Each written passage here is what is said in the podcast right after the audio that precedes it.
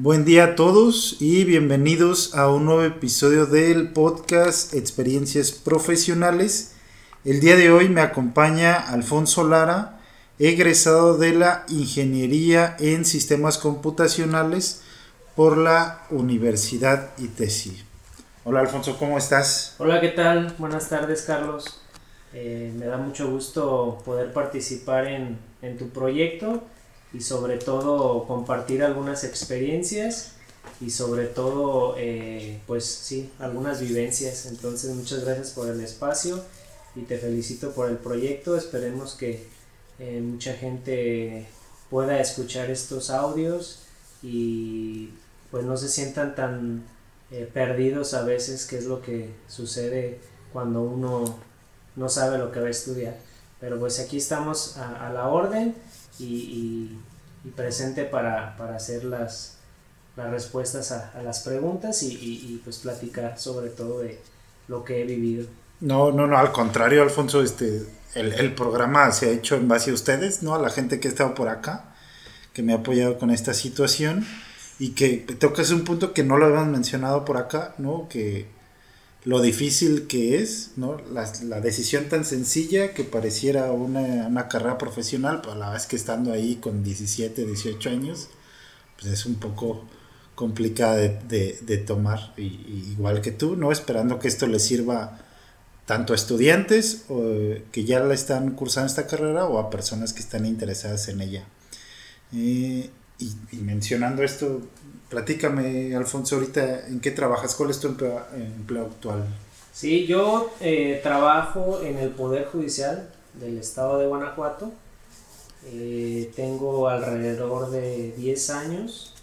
Tuve la oportunidad, eh, saliendo de la carrera de Ingeniería en Sistemas, integrarme al Poder Judicial. ¿sí? tengo alrededor, sí, pues ya de 10 años, como lo mencionaba. Entré como capacitador y ahorita yo estoy como desarrollador. El puesto es analista de proyectos, analista de proyectos, pero mis funciones son eh, desarrollador de software, que es una de las ramas que mi carrera eh, tenía, sí, tenía, había dos. Mi especialidad es en redes, pero yo ahorita estoy en el área de desarrollo de software. Entonces por ahí eh, estoy trabajando ahí. Eh, está ubicado en Circuito Superior Pozuelos, ahí en Guanajuato, allá por la Mega, y ahí estoy en el Poder Judicial del Estado. Ok, eh, ¿cómo, se bueno, parece un poco distante, bueno, ya se ha explicado un poco, ¿no? De, de, estas actividades, pero no, yo no me pensaría que, que el Poder Judicial necesitara ingenieros en sistemas, ¿no? Este, ¿Qué, ¿Cuáles serían esas principales actividades que ahorita realizas? Ok, eh, referente al Poder Judicial, eh, el gobierno de Guanajuato eh, ha estado en la, a la vanguardia. la mayoría de sectores públicos pues están en el uso de la tecnología, entonces el Poder Judicial es una de las instituciones donde utilizan mucho la tecnología, se apoyan de la tecnología para poder eh, impartir la justicia. ¿sí? Mm. Entonces, es un departamento muy grande, existe mucho personal, eh, tanto eh, desarrolladores de software, gente de soporte, que ayudan a, a, que las actividades del Poder Judicial pues, se lleven de una manera más eficiente. Entonces, el Poder Judicial pues utiliza mucho el área de sistemas, toda la información que recaban y todo, todos los datos, tanto administrativos como jurídicos, los llevan a través de sistemas. Es por eso que eh, pues eso es un área o, estoy en un área que es muy fundamental para el Poder Judicial. Entonces, como lo mencionaba, eh, como están completan, bueno, cada día más a, la vanguardia de manera tecnológica, pues es por eso que, el Poder Judicial eh, adopta esas herramientas y, sobre todo la profesión. Eh, es complicado porque, bueno, al principio cuando uno se va integrando, porque la mayoría de gente que trabaja ahí son abogados. Entonces ellos tienen pues sus términos, su, su, idioma, vamos a decirlo así. Entonces, pues uno, de alguna forma, el beneficio que encontramos es que entendemos, llegamos a entender cierta parte de, su lenguaje y, adquirimos conocimientos eh, básicos de, de, la forma jurídica. Entonces eso es lo que a mí en lo personal me ha ayudado y a, mis compañeros también. Entonces es ahí donde pues se integra eh, el área de ingeniería en sistema al Poder Judicial. Eh, ¿Sería posible ejemplificarlo? ¿Ya tienes como un programa que, que las personas lo pudieran ver o qué, qué, trabajo se ha hecho o es únicamente interno? No, claro que sí. De hecho, eh, todos, eh, todos los sistemas que se hacen en, en, el Poder Judicial, la mayoría, están pensados en, en los abogados o en los clientes, vamos a decirlo así. Ahorita está lo que es el, la consulta electrónica, eh, promociones en línea, es decir, los abogados ya pueden eh, efectuar o, promover una promoción a través de línea. Entonces, todos esos sistemas se hacen pensando eh, también en, en, la cuestión de pues el mejor uso de, de, de las personas y sobre todo pues herramientas que apoyen a, los litigantes, que la eh, partición de justicia pues sea un poquito más eficiente. Entonces es así donde eh, ejemplificando pues la mayoría de plataformas, existe una plataforma en el Poder Judicial, eh, www.poderjudicial-gto.gov.mx donde uno puede inscribirse, puede solicitar acceso a sus expedientes, etcétera, ¿no? Eh, hay anuncios, eh, hay información, hay noticias, eh, para que estén día a día pues, la gente que, que, quiere saber cómo trabaja el Poder Judicial. Hay organigramas, todo es muy mm. transparente. Mm. Todo eso lo desarrollamos en el área de sistemas. Mm. en la parte de los juzgados existen pues, los juzgados civiles, penales, tradicionales, pues eh, la mayoría de, esos juzgados cuentan con sistemas propios y esos sistemas procesan o se hacen, se sistematizan sus procesos. ¿sí? Entonces es ahí donde nosotros entramos y, existen esos sistemas apoyados pues de, otros compañeros que le dan soporte por ejemplo a las computadoras y la mayoría de, de las actividades que se realizan pues utilizan computadora. Anteriormente pues eran las máquinas de escribir, entonces ahora son las computadoras y ahí es donde pues nuevamente entramos nosotros al soporte, a, la capacitación de, del uso de las herramientas tecnológicas y sobre todo del desarrollo. ¿sí? En el área que yo estoy desarrollamos los sistemas y de acuerdo a las necesidades. ¿sí? Tanto del personal que es interno, porque hay sistemas internos, los administrativos, como los sistemas que se hacen eh, donde vamos a estar en contacto con el cliente, en este caso con los, la, gente que está eh, litigando, los abogados y todo. ¿Es, ¿Es, el único trabajo que has tenido, Alfonso? No, eh, en este momento también por la experiencia que ya me ha dado mi carrera, estoy dando clases, soy, soy docente eh, de la carrera de Ingeniería Industrial y también de la carrera de Ingeniería en Sistemas Digitales y de algunos grupos de Derecho. Entonces, eh, las bases que yo tuve en mi carrera profesional, pues me han ayudado a poder eh, impartir algunas clases. Entonces, ahorita también soy docente de universidad, de esas tres carreras que mencioné.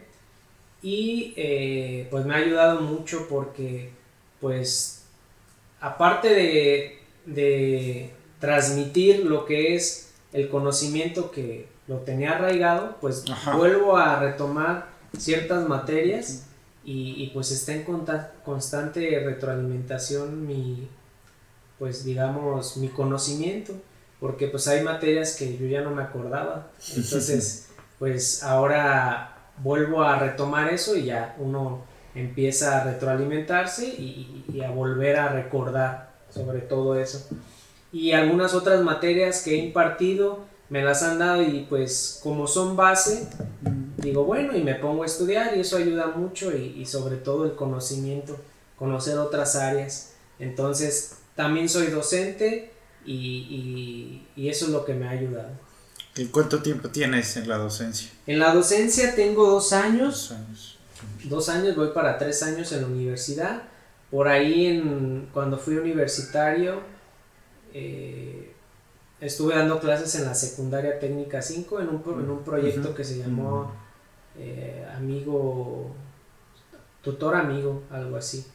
Entonces, pues desde ahí me, me, dio como la inquietud de, de, la docencia porque pues es una parte muy padre para, para realmente quien la, quien la realiza con vocación porque pues tú tienes eh, cierta mm, impulso hacia, hacia otras personas, sobre todo los estudiantes, entonces puedes hacer mucho y puedes hacer poco, entonces si tú lo haces con vocación o lo hacemos con vocación, pues creo que va a ayudar en el transcurso de la vida o el desarrollo eh, estudiantil de una persona, entonces eh, por eso es que a mí me, me, gustó mucho esa parte porque en ese, en ese proyecto que me invitaron, cuando yo estaba en, en la universidad, pues me tocaron alumnos irregulares, entonces eran alumnos que pues por alguna razón pues iban mal, ¿sí? Entonces los saqué adelante y de, alguna forma pues, pues se les apoyó, entonces creo que era una, una actividad un poco complicada por, la cuestión de los alumnos que eran irregulares y pues sí traían ciertas cuestiones personales, pero al final pues pude llevar eh, esa actividad. Entonces a partir de ahí comencé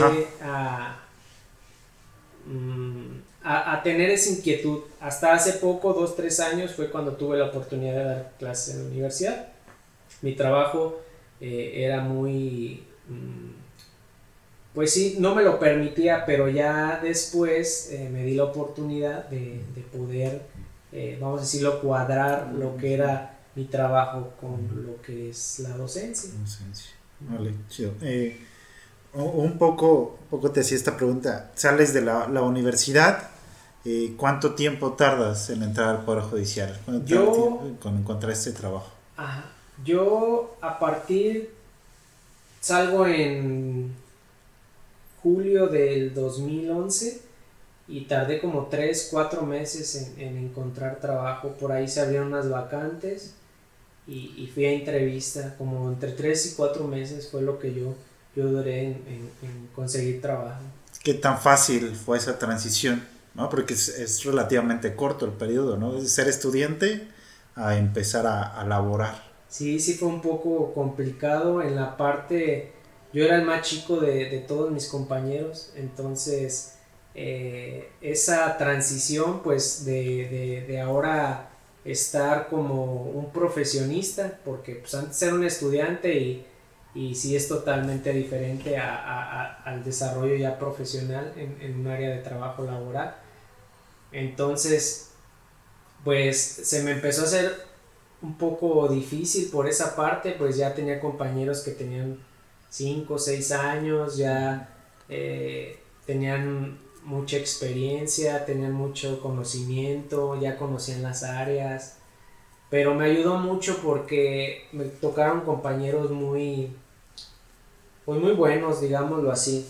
Eh, eran personas que me encaminaron, me encaminaron a, a poder integrarme de, una manera rápida. Entonces fue difícil al principio, pero ya después fue fácil por la cuestión de los compañeros. Y, no dejar a un lado pues también la parte de, lo personal que pues me, puse las pilas, dije no, pues tengo que, es un buen lugar, la verdad eh, pues es donde actualmente estoy trabajando y me he mantenido.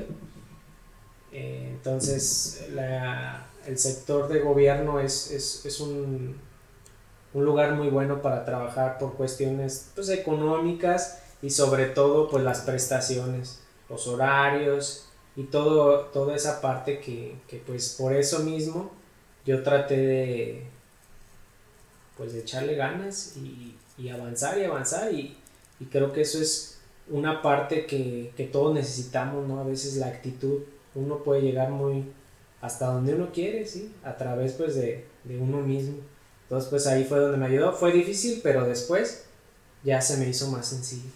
Ah, y a nivel de aprendizaje, ¿no? Porque pues, ahorita llevas 10 años, ¿no? Estudiaste 4, 4 y medio, 5 más o menos en el ITESI. Sí, 5 años fueron 5 años. En el ITESI. Ya llevas ahorita el doble, ¿no? ¿Qué tanto ha sido tu crecimiento eh, de aprendizaje o profesional en comparación a lo que pudiste haber aprendido en la universidad? O sea, ¿cómo te sientes ahorita sí. en conocimientos? Sí, pues sí ha avanzado y creo que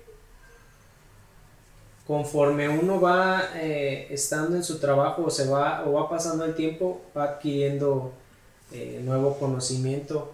En mi caso pues sí me siento una persona pues ya con bastante conocimiento en el área en este caso donde yo trabajo en el poder judicial eh, ya tengo bastante experiencia y que me ha ayudado también el interactuar con, con, mis compañeros porque pues también ya hay, hay gente que pues toma cursos, toma especialidades y pues vamos compartiendo información. Entonces, algo que sí a veces no sucede en la escuela, pues son... Ajá. Mm, pues a veces es la teoría, a veces hace falta práctica dependiendo de la escuela en qué se enfoque. Pero ya estando ahora sí que en campo, pues sí surgen diversas situaciones que a lo mejor en la escuela eso no te, no, te, no te enseñan. ¿Por qué? Porque son un sinfín de situaciones. Entonces aprendes también a, poder eh, tener soluciones hacia esas, hacia esas situaciones. Y sobre todo, pues ir, eh, trabajando el conocimiento, porque en un trabajo no es como una tarea.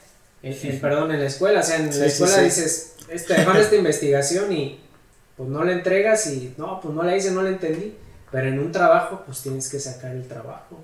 Le vas a decir, no lo entendí, pues a decir, hasta luego, ¿no? Y el que sigue. Entonces es una responsabilidad. Digo, la escuela también es una responsabilidad, pero el trabajo yo siento que es una doble responsabilidad, porque ahí no es, no es como a veces en la universidad.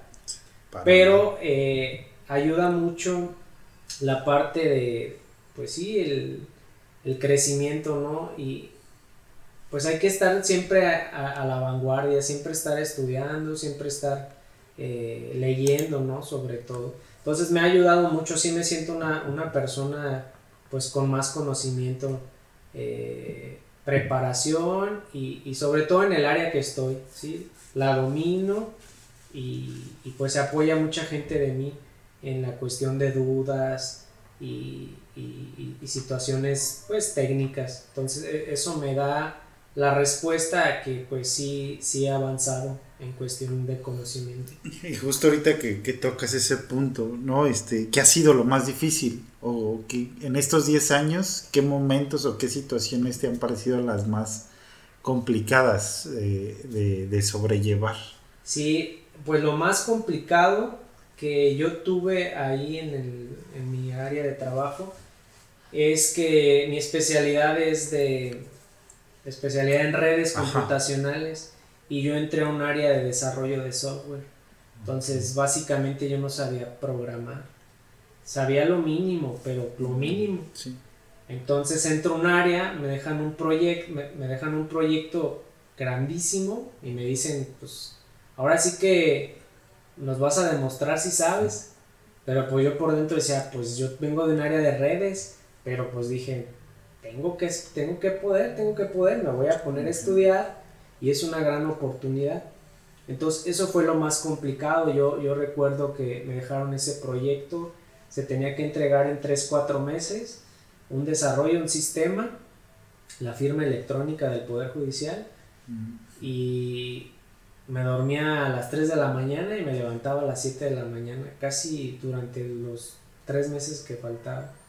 Sábado y domingo, pues no, pero también eh, estaba, la, trabajaba, pero sí trataba de descansar. Entonces eso fue lo más complicado, eh, brincar hacia un área, pues que sí era de mi, de mi desarrollo, pero no tenía, no dominaba tanto esos conocimientos.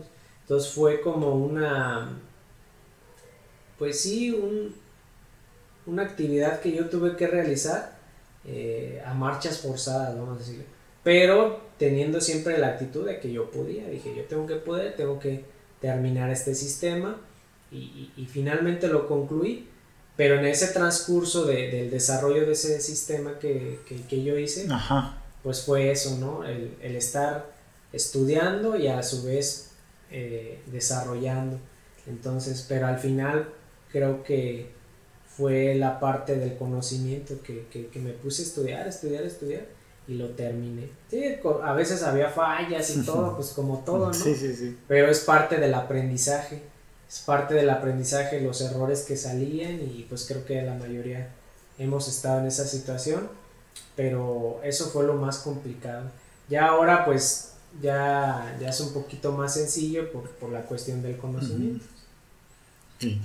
¿Cómo lo resolviste en ese momento? ¿Qué te sirvió? ¿Libros? ¿Te ¿Fuiste a algún taller, alguna Libros, sobre todo libros. Eh, ahora que está San Google, pues se ayuda mucho. Sobre todo hay, hay, hay foros, foros donde... YouTube, ¿no? YouTube, sí, ahorita YouTube es, es, una herramienta que pues eh, yo se las recomiendo. Pues ya ahí uno puede hasta hacer, saber hacer cocinar. O sea, aprendes a cocinar aprendes a, mil cosas, ¿no? Hay oficios, eh, ya es de uno eh, querer aprender, porque realmente hay muchas herramientas. Entonces yo lo hice a través de eso, tutoriales, libros, eh, revistas y foros sobre todo. Entonces pues sí, fue algo muy, muy bueno que me ayudó a poder sobrellevar esa situación. Y hablando de, bueno, ya, ya platicaste ciertas situaciones que, que al menos creo que son importantes de, de rescatar, pero pasando al, al, tema personal, ¿no? ¿Cómo, ¿Cómo ha sido, cómo era Alfonso durante la universidad, luego posteriormente profesionista y ahorita qué, qué tanto tu profesión ha influido en cómo eres en la actualidad o cómo has cambiado profesional y personalmente? Bueno, sí, eh, anteriormente, pues cuando yo era estudiante, siempre uno de mis elementos que yo eh, cargaba, digamos, en mi mochila era por la responsabilidad, ¿no? Sobre todo, eh, eso es lo que, pues yo, yo siento que no lo he dejado de, de, impartir, vamos a decir, la responsabilidad. Siempre he dicho, pues hay que ser responsable en, pues en todo, ¿no? en, la cuestión de la escuela, pues trataba de, entregar mis trabajos, de, pues, hacer mis tareas y todo. Entonces, eh, el desarrollo profesional, yo como era como persona, pues me, me, me describo como una persona que pues me gustaba estudiar, siempre me ha gustado estudiar. También me gusta el relajo. Pero siempre yo no, yo no sabía separar esa parte, ¿no? Lo que era la fiesta y, lo que era la escuela, ¿no? Entonces, siempre esa parte yo la mantuve así, siendo estudiante. Entonces, pues me gustaba eh, preguntar a los maestros, siempre estuve muy atento y creo que me faltó preguntar más por venir a un área donde yo salí de la prepa oficial, todos mis compañeros eran del Cebetis, entonces pues ya venían bien preparados, entonces ahí eso fue algo que me causó conflicto a mí cuando yo entré a la universidad. La mayoría ya venían bien avanzados y pues yo venía de la prepa oficial, pues puro tronco común, matemáticas y todo. Entonces pues ahí también algo que se me complicó, pero al final fui avanzando. Eh, entonces ¿Qué me ha ayudado ahorita el, el, desarrollo profesional? Pues a ser más responsable, mucho más responsable, ¿no? Este, eso es lo que a veces, como yo te mencionaba, a veces la universidad te da la flexibilidad de, de poder, pues, faltar, de poder no entregar las cosas, etcétera, ¿no? Pero ya en un trabajo, pues ya no existe eso, ¿no? Haces las cosas o las realizas o pues no vas a obtener ese trabajo, no vas a estar en ese trabajo, no te vas a mantener. Entonces creo que la parte de la responsabilidad se, se hace un poquito más fuerte en ese caso. En este caso, pues a mí me ha hecho así. Eh, y más en, en, el área que yo estoy, pues, pues sí te hace que, que, que te responsabilice. Sobre todo es eso, creo que la palabra de responsabilidad. Y en, en, forma de pensar, de ver el mundo, ¿crees que la, la carrera ha tenido algún impacto? Digo, creo que los sistemas computacionales ya desde hace un tiempo han tenido un peso significativo como en cómo avanza la sociedad, pero ¿crees que ha influenciado en cómo piensas, en cómo ves el mundo? Sí, claro. Eh, la, la, carrera sobre todo eh, me ha ayudado a pues entender que el mundo es un, pues ahora sí que es, el universo es grande, ¿no? Entonces te das cuenta que la carrera mmm, puede comunicar a muchas personas, ¿no? La tecnología ayuda, ayuda demasiado, ahorita está ayudando. Tiene sus debilidades y tiene sus fortalezas, porque pues ya a través de la tecnología pues puedes llegar a una persona y mucha gente puede saber de ti, eh, datos, sobre todo, ¿no? Entonces creo que en mi persona pues sí me abrió el panorama a, a, a ver que pues el mundo va avanzando tecnológicamente. Somos un país que a lo mejor no, no hemos avanzado tanto como Japón, como Rusia, como, como otros, otros países, pero sobre todo eh, sí eh, me ha ayudado a, a la parte de, de, de, abrir más mis pensamientos, ¿sí? Eh, ser más abierto, más flexible y sobre todo analítico, porque mi carrera me ha ayudado a, a, a tratar de resolver ciertas situaciones o problemas que se me, que se me presentan en la vida. Entonces mi carrera me ha ayudado a, a ser más analítico, ¿no? Analizar las cosas, en no dejarse llevar por la primera respuesta que uno tiene en su mente. Entonces, eh, pues sí es como un problema de matemáticas. Te dicen el problema de matemáticas, lo tienes que analizar, hay supuestas respuestas, pero al final pues tienes que dar la correcta, ¿no? Y es la correcta la que te va a resolver el problema. Entonces, creo que eso me ha ayudado a, a abrir un poco más mi, mi pensamiento como, como, como, persona. Hace, bueno, hace 10, 15 años justo la carrera de sistemas computacionales era como el gran prospecto, ¿no? Sí. Hay trabajo, hay dinero, te va a ir bien, ¿no? Está el boom de la tecnología, pero, pero ya en el campo laboral, ¿no? ¿Qué, qué tanto, este, o qué tan real, qué tan real es este campo laboral, ¿no? Eh, sobre todo económicamente. Sí, eh, la parte de, de, sí, como tú mencionas, hace 15 años y, y por, por, esa parte yo, yo me decidí, era porque esa carrera, el boom, como dices, eh, la tecnología y carreras nuevas que se dedican a la tecnología y todo. Eh, al principio sí fue complicado yo ver que la carrera, pues, por, como son carreras nuevas por la mayoría que han estudiado, sí, entonces iba sí, a haber claro. muchos egresados. Y al haber muchos egresados, pues a veces sí se iba a complicar sobre la parte laboral. Entonces, eh, pues sí, poco a poco fui entendiendo que pues así va a ser, ¿no? Como en otras carreras pero sobre todo en esta porque era una carrera nueva.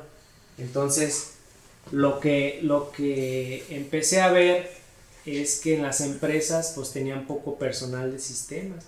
Y en la actualidad todavía hay uno o dos personas del área de sistemas. Son pocos, ¿no? Sí, son, son pocos. pocos. En el sector privado, vamos a decirlo así, entonces eh, pues se acorta más la parte de, de las oportunidades, ¿no?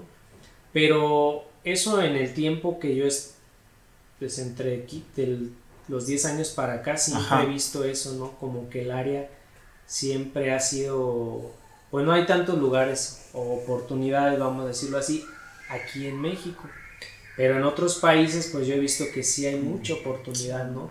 Por, por la cuestión de la, del desarrollo tecnológico. Entonces, pues eso te abre a saber o, o, a pensar que pues a lo mejor tienes que romper fronteras, a lo mejor no te tienes que quedar aquí, sino moverte a otro lado. Y, y conseguir eso, ¿no? Todo lo que estudiaste o todo, lo, todo el sacrificio que hiciste, pues lo puedes encontrar en otro lugar, ¿no?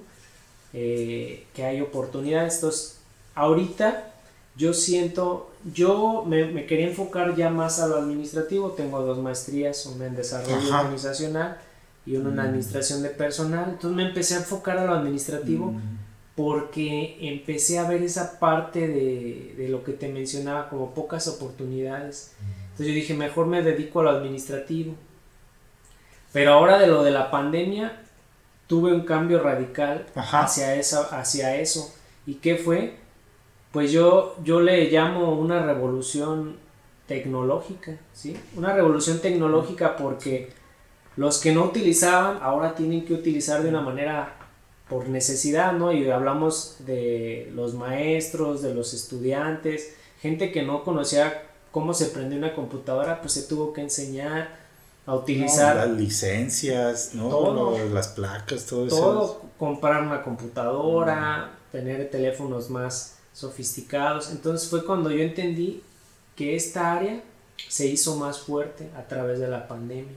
¿Por qué? Porque salieron nuevos sistemas, nuevos desarrolladores, nuevas aplicaciones, etcétera, ¿no? Entonces fue cuando me dio esa inquietud el año pasado y, estoy comenzando ahora mi empresa de, de tecnología, ¿sí? Entonces me dio la, inquietud de, poder hacer eso porque hay, cambió mi pensamiento. Hay mucha área, mucha área ahorita para poder trabajar y desarrollarse uno como, como empresa, ¿sí? Puede, puede ser freelance, puede ser este, tener tu empresa, entonces trabajar para, de manera, de manera eh, virtual.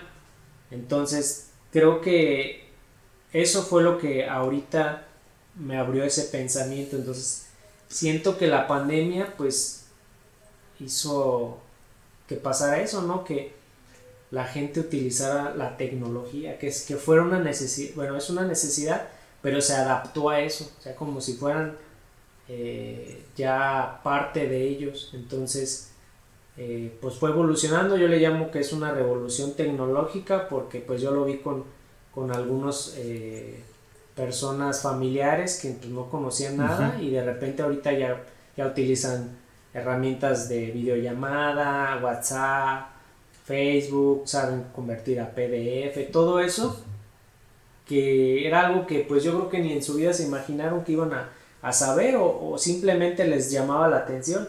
Entonces, creo que la carrera de sistemas eh, dio un boom nuevamente, ¿sí? Por todo esto.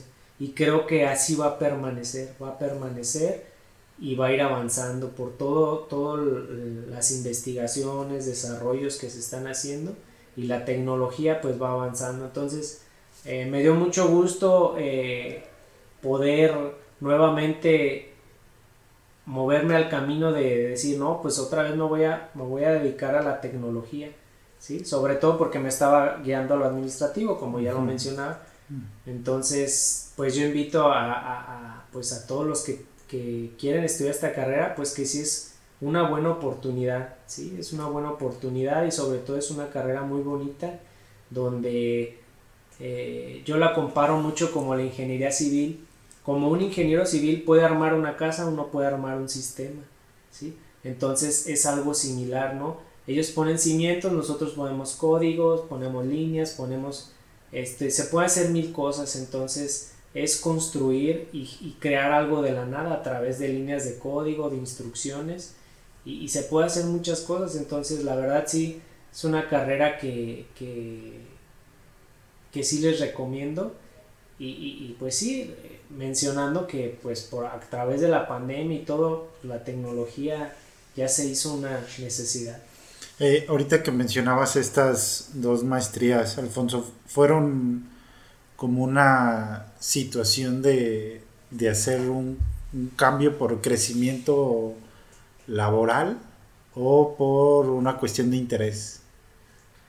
Pues fue sobre todo un crecimiento personal lo que me hizo estudiar esta maestría. Yo me puse a investigar, quería hacer, pues quería seguir estudiando y dije, pues no otra carrera, pero algo que, me fortalezca, ¿no? Pude, al principio estudié, mm, estaba haciendo una maestría en tecnologías de la información, pero no la concluí por la cuestión de mi trabajo, no me daba tiempo, yo trabajo en Guanajuato y, la maestría en Irapuato, entonces a veces salía tarde y pues llegaba tarde. Entonces no me, no quise pues llevar las clases así, o sea, llegaba tarde a veces y como que eso no, me gustó y mejor decidí eh, pausarla y comencé una sabatina que fue la de desarrollo organizacional. Previamente pues la, leí y, vi todo, pues todos los temas y hacia dónde iba enfocada y pues iba enfocada pues a todo, toda la parte organizacional, ¿no?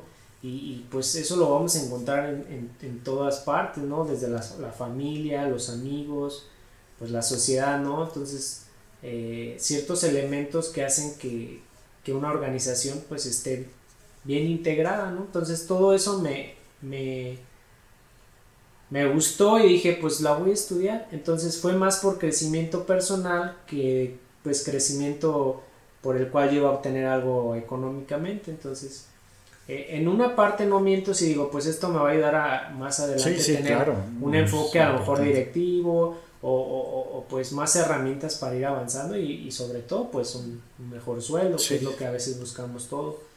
Entonces, fue más por el desarrollo personal y, sobre todo por la maestría mm, hacia dónde iba enfocada, ¿no? Hacia esa parte que a veces eh, los ingenieros no tenemos tanta organización. Entonces yo dije, pues esto me puede ayudar a, tener eh, dos herramientas, la ingeniería y, pues la organización, que a veces es lo que eh, tenemos esa, esa debilidad, ¿no? Entonces, pues eso fue lo que, lo que me impulsó a, poder, a poder emprender ese estudio. Y tengo otra administración personal, son muy de la mano, de hecho, me, me, validaban materias que yo había llevado en desarrollo organizacional y pues ya pude llevar las dos. Entonces iban muy de la mano las dos maestrías. Entonces, eso fue lo que, lo que pues básicamente me, me dio la inquietud. Eh, económicamente, Alfonso, más o menos cuánto está ganando un ingeniero en sistemas. Un ingeniero en sistemas en, la, en el sector privado está, está ganando entre 10 mil a 15 mil pesos. Es, es como un, estimado de las veces que yo estuve checando. Sí, sí, sí. 10 mil a 15 mil. En el sector de gobierno, pues sí ya hay un poquito más apertura. Eh, yo digo que en, la cuestión del sector eh, público, los sueldos son buenos para las ingenierías y, y, más o menos están entre los 12 mil hasta los 30 mil pesos más o menos. Entonces, pues sí, digo, también en el, sector público pues también existen esos sueldos, pero digamos de, una persona que acaba de egresar pues tal vez es un sueldo que está entre ese, intermedio, ¿no? En ese margen de 10 mil a 15 mil. Entonces, eso es lo que más o menos en el sector privado y en el sector público. Y sí, ¿no? que en general, ¿no? ahorita lo que mencionas, pues es, en general la mayoría de las profesiones están en eso, ¿no? Creo que no hay tanta diferencia. Bueno, ahorita lo, lo público, bueno, en, lo público tal vez sí habría un margen diferente, pero por ahí andan. Y a nivel académico, si, si, ahorita pudieras regresar ¿no? a, esos, a esos primeros años en universidad, este, ¿Cambiarías algo? ¿Hubieras querido aprender otras cosas? ¿Te hubiera gustado este, ver algunos temas sí, claro. diferentes? Claro, tal vez más investigación. Más investigación. Ahí teníamos una biblioteca, bueno, la ITESI tiene una biblioteca muy amplia Y yo creo que eso me hubiera fortalecido más para todas las situaciones que yo viví y conté, que fue el conocimiento, ¿no? Que cuando yo eh, llegué a mi trabajo, eh, que me integré al, al Poder Judicial, pues sí traía ciertas desconocimiento de temas, entonces creo que si cambiaría algo sería eso, me hubiera gustado investigar más y a lo mejor invertirle un poquito más de tiempo a, lo que era la investigación, más lectura y, más práctica. Entonces yo modificaría esa parte, eh, me pondría o me situaría en la biblioteca, así. Que uno no lo ve, ¿no? De, bueno, de hecho, este, pues, es muy común decir que aquí en México no se hace tesis, ¿no? Las tesis, probablemente muchas universidades eh, tengan la opción de titularse por tesis, pero es muy poco lo, el camino o muy poco aprovechado quien, quien lo lleva este, por ahí. a nivel de, de economía de, de, la, de, la, carrera, ¿es cara, ¿es caro estudiar una ingeniería en sistemas computacionales? Un ingeniero, no, bueno. O sea, más allá de las inscripciones y bueno, como el material y Tal vez lo más complicado es tener una computadora, ¿sí? Una computadora eh, pues es la herramienta que vas a utilizar como ingeniero de sistema y, y, yo, eso fue una de mis, digamos, conflictos que yo tuve a lo largo de mi, de mi desarrollo estudiantil fue que pues yo tuve una computadora hasta como el cuarto, quinto cuatrimestre. A veces iba al café internet y todo. Entonces, pues creo que eso es lo más difícil Mm, de la carrera, ¿no? A lo mejor tener un equipo, un buen equipo, un equipo funcional, pues para poder ejercer eh, o estar en las materias. Entonces, de ahí en más, lo demás, bueno, de ahí en más, ya lo que viene, pues, pues solamente son las inscripciones. Hay escuelas que, pues está el ITESI, la, Universidad de ITESI, eh, una Ahí está la carrera de Ingeniería en Sistemas, licenciado en Informática. Entonces, hay muchas facilidades, es una universidad muy buena, eh, no porque yo haya salido ahí. Sí, no, varios lo han dicho, varios han venido. Es, es, el Instituto Tecnológico Superior de Irapuato es uno de los mejores tecnológicos, eh, hablando a nivel nacional. Eh, entonces, es una buena opción. Los docentes también son muy buenos. Hay ya docentes que tienen tiempo, pues, desde que yo estaba. Entonces, pues sí hay, hay donde estudiar. Yo a veces digo, pues ya es de querer, ¿no? Es de querer, pero la carrera no es costosa. Lo único inconveniente, vamos a decirlo así, o, o lo que la gente se tiene que enfrentar, pues es tener una computadora, Para poder eh, facilitar, ¿no? Que las tareas, que los proyectos que te vengan, porque pues uno puede ir a los cafés internet también, ¿no? Puede encontrar la forma. o incluso, ¿no? Bueno, yo sé seguramente todavía, ¿no? El ITESI tenía sus computadoras y eran gratis, ¿no? Tú las puedes usar y trabajar ahí. Exactamente, sí, exactamente. Entonces, pues uno puede de alguna forma eh, solucionar esa parte. Y sí, yo fue de la forma que a veces lo hacía o a mis compañeros les pedía su computadora, préstamela poquito y, y ahí iba haciendo. Pero no es una carrera costosa, no es una carrera costosa y sobre todo eh, lo que sí hay que hacer es estar en constante lectura, en constante lectura y, estudiar. Estudiarle creo que eso es lo, lo, principal. Ahorita, bueno, hace rato tocabas que, es lo que te hizo un poco decidir la carrera, ¿no? Que fue como este boom. ¿Recuerdas algo más, no? ¿O qué, qué cosas influyeron en ese momento para decir esto voy a estudiar o esto quiero ser? Sí, bueno, yo tenía un primo, bueno, tengo un primo aún, él tenía su computadora y yo veía pues que eh, tenía sus juegos, eh, pues ahí sus archivos y todo. De hecho, él, estudió en el ITESI también. Y yo le dije, oye, está padre todo esto, me gusta. Y me dice, mira, eh, yo estaba en la prepa. Ajá. Me dijo, hay una carrera en el ITESI, Ingeniería en Sistemas. Mira, aquí yo tengo mucho material él estaba estudiando ingeniería mecatrónica.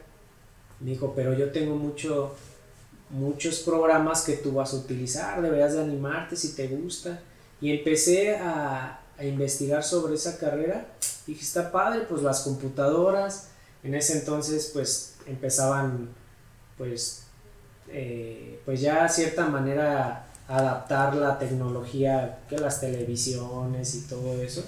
Yo dije, no, pues creo que es algo muy padre. Me gustaban los videojuegos, entonces también eso como que me ayudó. Dije, no, pues me gustaría algún día hacer un videojuego, ¿no?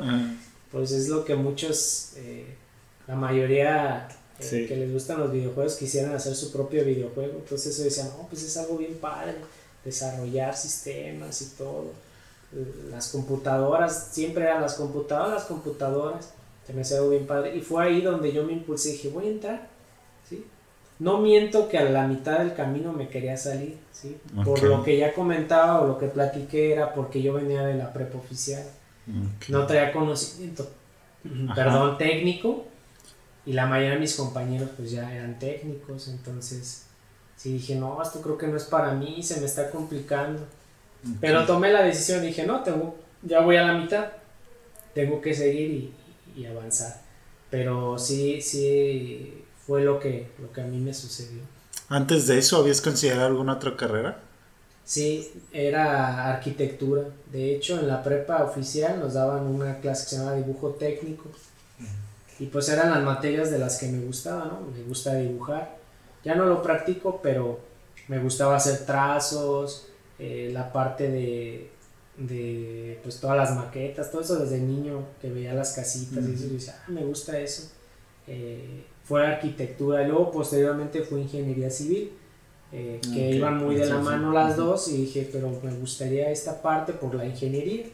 Entonces yo pensaba en algún momento estudiar en la Universidad de Guanajuato, pero pues ya esa, ese pensamiento se me fue cuando entró la ingeniería en sistemas como ya habíamos dicho antes, pues era de las carreras que estaban en el boom y pues yo dije, no, pues esto eh, es algo muy bueno y pues la tecnología, todo lo que viene, los celulares y, fue lo que me, me, hizo que me inclinara hacia la parte de la carrera de ingeniería en sistemas computacionales. No, en una de esas terminas haciendo un programa para arquitectos o ingenieros civiles, ¿no? Creo, creo que esa es la, a, mí eso fue una de las cosas que más me llamaban en su momento de la ingeniería en sistemas, ¿no? Que podrías entrar en todos lados, ¿no? Este, a la música, al deporte, a, la este, arquitectura.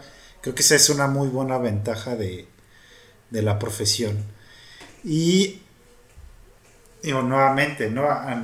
¿Qué, tan diferente es lo que ves en clase, lo que los maestros te enseñan, ¿no? Los ejemplos que hacen, allá tenerlo en, un área laboral. ¿Qué tanto este, se siente ese cambio? Sí, yo, siento que si hay la teoría, sobre todo si hay práctica, pues sí se puede trasladar a lo laboral.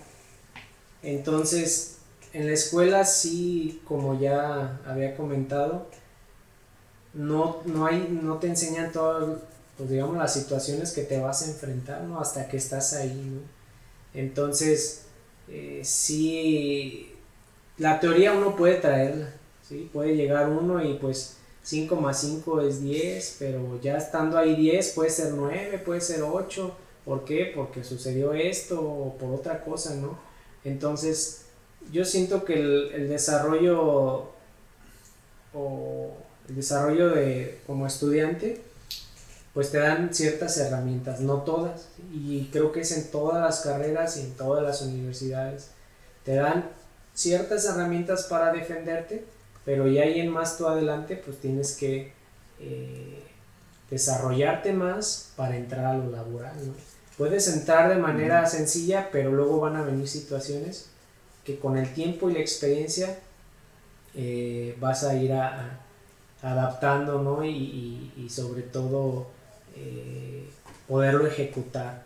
Entonces, la, la, escuela es una parte y lo laboral pues sí ya, ya, es otra. Entonces, sí, uno se va a encontrar con muchas cosas en el trabajo. A veces dicen, en el trabajo vas a aprender mucho más y sí, a veces pasa eso, ¿no? Que ya estás en el trabajo y dices, ah, esto no me lo dijo el maestro. O puede que digas, ah, esto sí me lo dijo. O sea, sí hay ciertas bases que te dan como para por eso la universidad, la prepa y todo, te vas te vas preparando para, ser un, un, profesionista. Cuando llegas ahí, pues ya sí surgen ciertas situaciones y los estudiantes que pues van a egresar deben de saber eso, que eh, también no te van a enseñar todo en la universidad, o sea, vas a aprender en el trabajo, te van a capacitar, te van a enseñar nuevas herramientas, eh, porque yo tenía un alumno que me decía, oiga, este, y si llego y no me contratan, le digo, mira, primero van a ver tus habilidades como persona, este, ciertas eh, perfil que tú debes de cumplir, pero no creas que te van a decir, a ver, agarra esta máquina y hazla funcionar. Pues no, te van a capacitar, ¿no? Te van a capacitar en esto, en otras cosas. Ellos te van a pedir ciertos requisitos, ¿sí? Que hablar inglés, que saber Excel, Word, matemáticas, lo que tú quieras, ¿no? Pero ciertas cosas ya más especializadas, pues ellos te van a, te van a capacitar. Entonces, creo que eh, el trabajo también es una universidad, ¿sí? Porque te va ayudando también a, a, desarrollarte, ¿no? Y a aprender.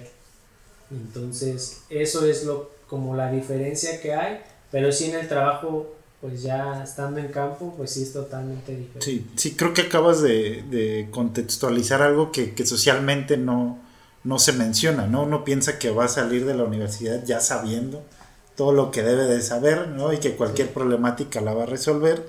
Sin embargo, este, pues la cosa no ocurre así, ¿no? Este, es mucho más complicado y a veces, ¿no? Incluso probablemente como te pasó en la universidad, probablemente a muchas otras personas les pasa, pero en el trabajo, ¿no? Que sienten que los compañeros saben más, ¿no? Que yo no estoy aprendiendo o que me he quedado atrás y pues eso termina impidiendo un poco este el desarrollo. No, no hemos tocado por acá, este Alfonso, también tienes un negocio, ¿no? Este, Mr. Guacamaya. Eh, este, ¿cuánto tienes con él, no?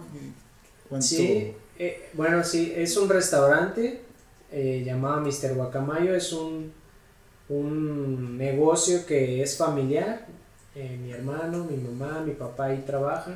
Sobre todo, pues fue un proyecto que yo armé con mi hermano, que desde cuando ya teníamos eh, ganas de, de, realizar un proyecto. Él sobre todo, pues en el área trabajó un tiempo en restaurantes, entonces pues sabía que era un, un negocio que pues sí, sí deja eh, cierto mm, margen ¿no? de ganancia. Entonces decidimos a eso, poner un negocio. Eh, algo que también nos, nos ayudó fue pues que pues, mi mamá era la que le daba el toque a todo la. Entonces dijimos, pues todos estos elementos los podemos utilizar y es lo que a veces desaprovechamos. Eh, tienen muchas actitudes, la, la, tenemos o llegamos a tener aptitudes y no las ejecutamos. Entonces decidimos, proyectamos eh, y pues ya nos aventamos, dijimos, eh, vamos a hacerlo. Eh, nos fue un poquito complicado porque cuando nosotros, tiene tres años el restaurante, cuando íbamos a comenzar empezó la violencia en Irapuato. Mm. Entonces ya no sabíamos si ponerlo, ¿no? Pero dijimos, no podemos vivir con miedo y pues, tenemos que a esa hora. Y lo hicimos. Entonces ese restaurante pues va enfocada enfocado a alimentos mexicanos, ¿no? Pues nos, nos enorgullece mucho ser mexicanos, la, cultura, la tradición que tiene México es muy, muy amplia. Para los que no la conocen mucho, pues eh, que se den una estudiada. México pues tiene muchísima historia, muchísima cultura, tiene mucho, mucha, mucha riqueza en, todos los aspectos. Entonces dijimos, vamos a un, un restaurante mexicano y eh, nos gusta la parte del emprendimiento. Entonces, eh, es un negocio en el cual vendemos un alimento que es típico de Guanajuato, ¿sí? del estado de Guanajuato. Eh, unos dicen que es de León, otros de Silao. y ahí pues está la historia ¿no? entre León, Silao y Guanajuato. Entonces son las guacamayas, ¿sí? el, famoso bolillo con chicharrón y salsa. Entonces pues sí hay gente que los vende, hay, hay señoras en bicicletas, en Guanajuato, pero como tal un lugar, un restaurante, pues no, no había, entonces dijimos, pues vamos a hacerlo, ¿no? A ver qué tal. A lo mejor en algunos lugares sí, pues lo venden como un platillo extra, ¿no? pero el de nosotros era un platillo fuerte, ¿no? Y decíamos, es que tienen que conocer las guacamaya, eh, pues son muy famosas en León, en Guanajuato, pero en Irapuato también. Entonces nosotros armamos un esquema en el cual, pues es una guacamaya, pero pues tenemos diversos tipos de guacamaya, ¿no? De, alimentos, entonces eso es lo que hace que nuestro negocio sea único, ¿sí? Por tener esa variedad de alimentos, de, de guacamaya, vamos a decirlo así. Entonces, pues ya tenemos tres años, sigue, sigue avanzando, estamos ubicados ahí en Plebar Lázaro Cárdenas, ahí por donde se ponen los circos. Entonces, pues para quien nos escuche, nos acompañe ahí y, pruebe la, los alimentos que tenemos y ya ellos eh, nos darán el visto bueno, ¿no?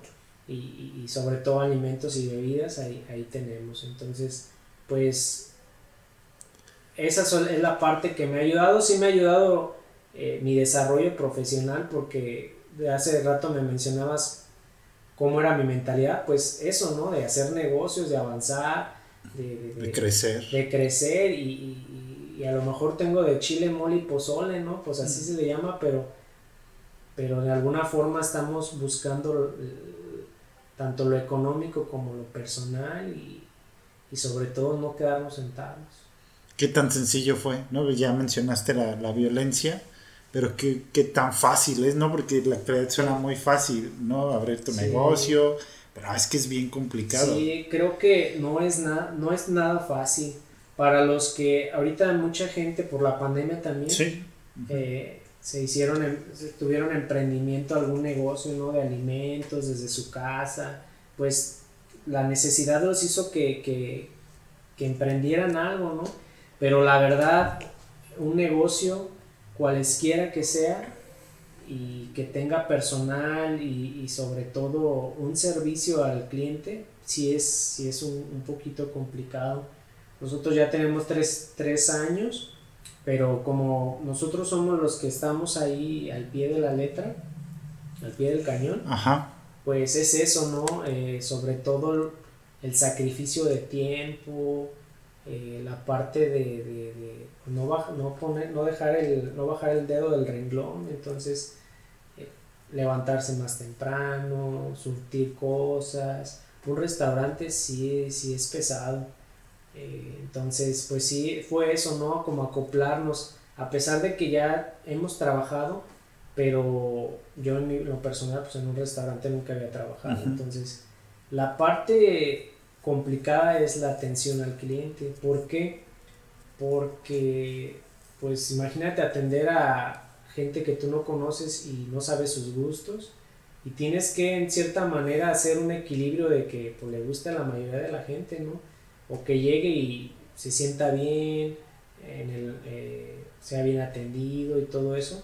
Y te vas a encontrar también pues, de mucho tipo de personas, ¿no? Que, que aquella que pues te habla mal, que te habla bien. entonces, eso fue lo más complicado para nosotros, la parte del servicio al cliente, porque también hay que trabajar y hay que, hay que tener conocimiento para eso.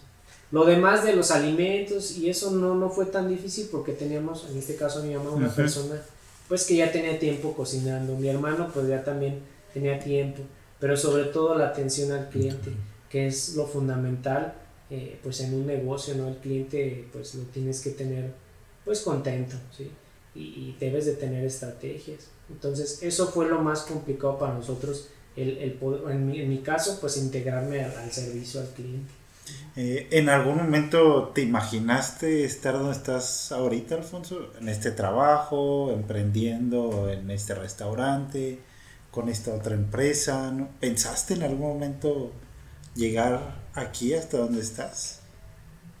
Eh, pues me trazaba objetivos, pero realmente sí es, estoy en un lugar donde me gusta, me, gusta y quisiera avanzar más, pero yo creo que sí, a veces es complicado saber dónde, dónde vas a estar situado.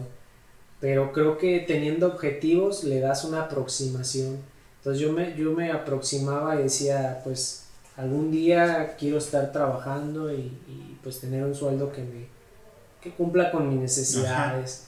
quiero tener, por ejemplo, ahorita que estoy emprendiendo mi, mi negocio de tecnología, eh, pues yo lo veo a través de mis objetivos que pues voy a hacer una empresa donde desarrollemos tecnología que ayude a la gente.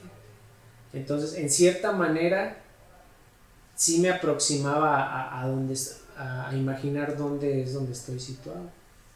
Por, el, por la cuestión de trazarse objetivos. Yo siempre he dicho, si uno se traza objetivos, te vas a aproximar a lo que tú quieres o a donde, donde te vas a situar. Entonces, a veces hay situaciones adversas a nosotros que no nos dejan llegar a esos objetivos, pero podemos trazar nosotros y trazando los objetivos, pues uno se aproxima a lo que, a lo que quiere llegar. Entonces, en cierta manera, sí me imaginaba un poco en, donde ahorita estoy situado, pero pues mm, creo que eh, pues ya el tiempo y es el que te, te da los resultados. Sí, claro. Y, y toca, ahorita que toques ese punto, ¿hacia dónde, hacia dónde vas? ¿no? ¿Qué, te gustaría hacer? ¿no? ¿O cuál es ese próximo objetivo que puedes llegar a, visualizar o a tener? Mi, mi próximo objetivo y, y, por la charla que hemos tenido de la parte del desarrollo y de lo que he estudiado, me gustaría hacer un doctorado me gustaría hacer un doctorado en, inteligencia artificial. Se me hace un área, un, pues un tema muy, muy, muy padre, ¿no? Ya todo aquello que es inteligente, ¿no? Eh, a través de la tecnología. Sí. Entonces mi próximo objetivo o a donde yo quiero llegar es tener un doctorado. Eh, y pues es pues volver a, a, comenzar a estudiar y otra vez este sobre todo, pues a veces los doctorados son caros. entonces a veces es lo que uno le piensa, pero mi siguiente objetivo es eso. Mantener mi negocio, eh, seguir en mi trabajo eh, y seguir impartiendo clases. Pero sobre todo es eso, el, seguir aprendiendo, ¿no? Y, llegar a un, a un nivel académico, vamos a decirlo, pues digamos al, último peldaño, vamos a decirlo así. Para, bueno, para, para finalizar el, eh, este podcast, Alfonso, ¿qué consejos les podrías dar qué recomendaciones desde tu experiencia, tanto profesional como académica, les podrías este, dar a alumnos que tal vez ya estén estudiando la carrera o a personas que estén interesadas en, estudiar ingeniería en sistemas. Sí, para las personas que, que, están interesadas, pues les comento que pues sí es una carrera la cual en este momento y conforme vaya pasando el tiempo mm, va a haber mucha área de trabajo por la cuestión de que ya mencionaba de la tecnología que va avanzando. Eh, es una carrera que te ayuda a ser analítico, te ayuda a, ser pues, más pensante, más lógico y sobre todo eh, es un área muy noble, muy noble y, pues se te va el tiempo ahí, las horas y, todo ahí investigando. Para la gente que, está pensando estudiar esto y, sobre todo ahora que ya empieza o lo que yo mencionaba como revolución tecnológica, pues ya todos están adaptando lo que es la tecnología, entonces el área va a haber más empresas, va a haber más gente de desarrollo, eh, poco a poco van a venir más empresas de tecnología, entonces va a haber mucha, mucha, mucha, mucha área de trabajo. Para la gente que sigue estudiando o que está estudiando, que pues sigan persistiendo, pues va a haber un momento donde tal vez se les complique, eh, materias o, cuestiones lógicas, porque pues hay que, hay que estudiarle mucho, pues yo les recomiendo que sigan estudiando, que se, trajen, que se tracen objetivos y si se les va complicando, pues que investiguen. La investigación les va a ayudar mucho, que le den el tiempo necesario a, a, la carrera. A veces se requiere sacrificar ciertas eh, puede ser fiestas, compromisos, salidas o algo, hay que, hay que echarle ganas porque al final eso se va a, va a dar sus frutos, entonces va a haber tiempo para todo, va a haber tiempo para divertirse, va a haber tiempo para todo lo que sacrificaron, eh, se va a ver con creces. Entonces, yo les recomiendo que sigan estudiando y que se, que se tracen objetivos y que persistan. Es como una carrera, yo siempre he dicho, eh, a mí me gusta mucho correr por, por eso, porque en algún momento tú te trazas un objetivo, dices, voy a correr 300 metros, 3 kilómetros, vamos a decirlo así, y ya vas en el kilómetro 2 y ya no quieres correr y dices, no, ya no, pero tengo que cumplirlo. Obviamente si tu salud te lo permite, si estás bien físicamente, dices, no, vamos a seguirle y llegas a los 3 kilómetros, pero entre más te acercas, más, más cansado estás, más quieres eh, tirar la toalla, entonces creo que hay que persistir, persistir y, y no, no tirar la toalla. Entonces, para los que están estudiando, eh, yo les recomiendo que sigan, que sigan adelante. Es una carrera muy padre.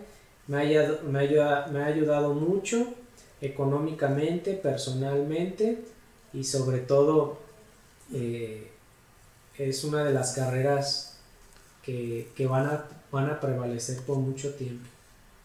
Pues muchas gracias Alfonso por, por esta plática, por estos este, recomendaciones. No sé si quieras agregar algo más a, los temas que, estuvimos platicando por acá.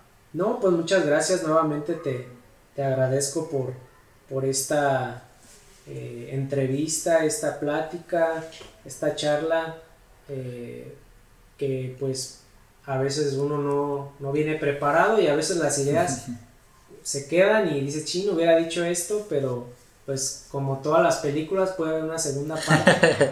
Entonces, eh, pues agradecerte por, el espacio y, por la experiencia. No, realmente nunca había hecho esto.